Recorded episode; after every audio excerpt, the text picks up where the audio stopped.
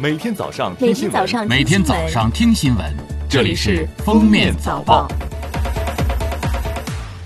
各位听友，早上好！今天是二零二零年一月十三号，星期一，欢迎大家收听今天的《封面早报》。首先来听时政要闻。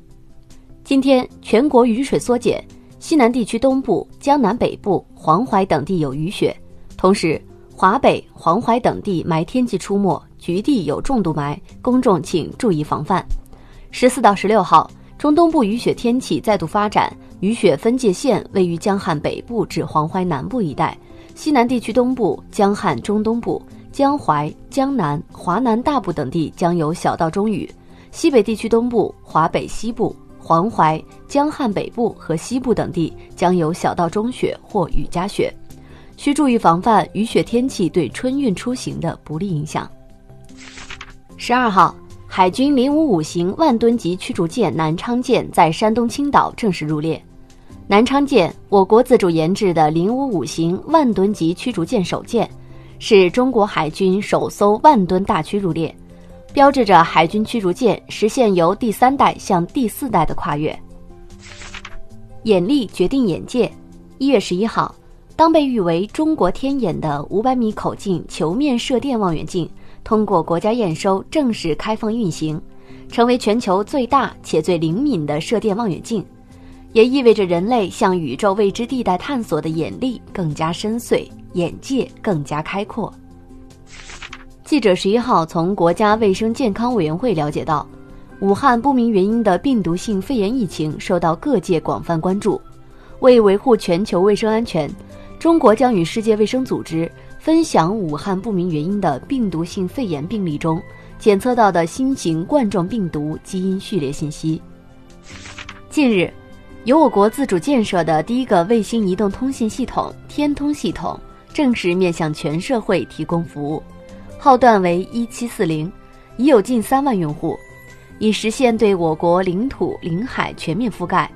该系统使用卫星是发射于二零一六年的“天通一号”。目前年套餐为每年一千元，包含七百五十分钟时长通话费。下面是今日热点事件。二零一九年度电影市场报告显示，九零后已成为我国观影主力，贡献全年一半以上票房。观影市场持续下沉，三四线城市成为电影市场新增长点。根据报告，二零一九年中国电影总票房六百四十二点六六亿元。同比增长百分之五点四，其中国产电影持续发力，票房达四百一十一点七五亿元，市场占比百分之六十四点零七。近日，山东省利用碳十四技术测定济南泉水年龄，首次较为准确地推算出济南泉水的出露年代，泉龄为距今四万六千年至两万三千五百年左右。二零二零年春节期间。故宫角楼餐厅将推出年夜饭，初步计划从小年夜到正月十五，每桌按照十人的标准设置，一桌收费六千六百八十八元，每增加一位再多收费六百八十元。工作人员称，现在已经可以开放电话预订，但是否能预订上还不好说，后续会推出年夜饭的菜单。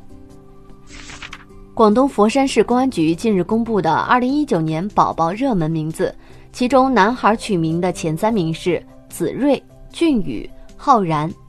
女孩取名前三名是子晴、芷晴、思颖。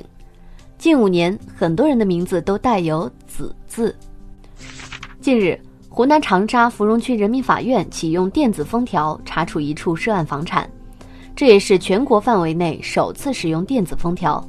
与纸质封条相比，电子封条可二十四小时不间断监控和取证，当有人试图破坏时，设备会立即播放警告语音，并拍照传至执行法官手机上。十号，联合国邮政管理处正式发行中国农历生肖系列庚子鼠年特别纪念邮票，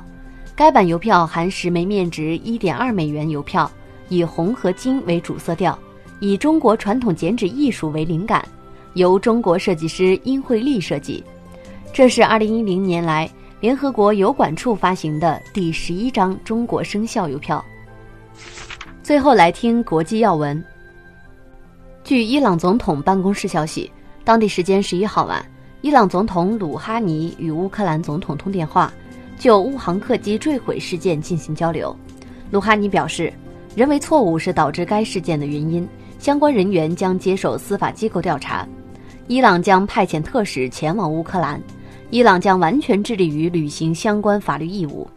乌克兰总统泽连斯基表示，希望伊朗与乌克兰专家团队的合作继续，以便依照法律完成调查。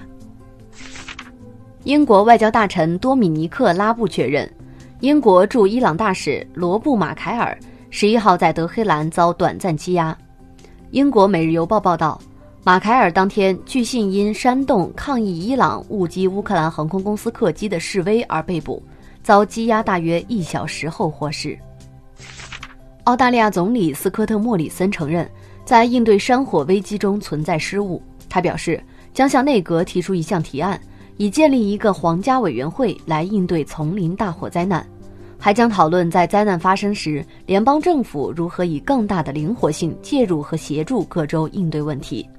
此外，当地时间一月十一号，又有一名救火队员不幸在澳大利亚山火现场遇难。